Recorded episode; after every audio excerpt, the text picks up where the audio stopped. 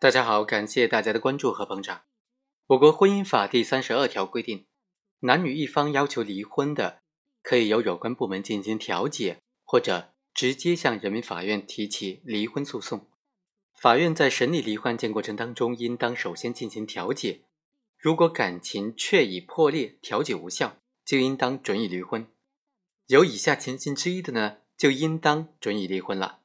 第一，重婚或者有配偶者与他人同居的；第二，实施家庭暴力或者虐待、遗弃家庭成员的；第三，有赌博、吸毒等的恶习屡教不改的；第四，因为感情不和分居满两年的；第五，其他导致夫妻感情破裂的情形了。今天给大家讲一讲这样一个案件：夫妻一方因为要打游戏不务正业，所以导致了夫妻之间的巨大矛盾。最后，妻子诉至法院要求离婚，法官却说不准离婚，为什么呢？我们来看看，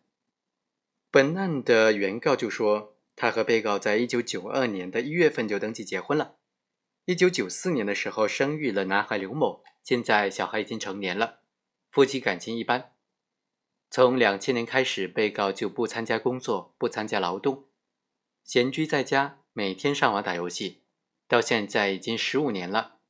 家中的生活以及孩子的抚养问题都是由原告一个人承担的，生活非常的困苦，造成了夫妻加剧矛盾。现在他已经没有办法维持夫妻感情了，请求法院判决原被告离婚。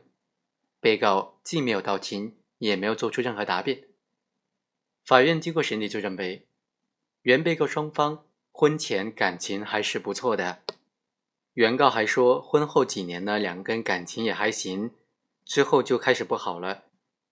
被告不出去挣钱，天天无所事事，在家里上网玩游戏，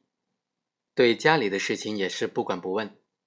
而且原被告已经分居多年了，但是法院最终还是认为，原被告婚后共同生活了这么多年，而且生育了儿子，人生多艰，不如意之事十有八九。人到中年更要珍惜缘分，婚姻生活当中产生误会、引发矛盾之后，双方要多多沟通、多多交流、互相谅解，共同承担起家庭的责任和义务，孝敬老人、教育子女，不能够草率的离婚。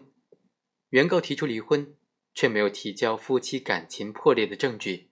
因此对于原告的离婚请求，本院不予支持，而且被告也没有到庭应诉。所以，本院依法裁决不准原告张某和被告刘某离婚。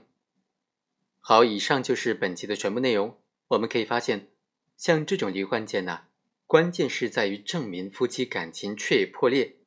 如果确实没有提交相关的证据证明夫妻感情确实破裂，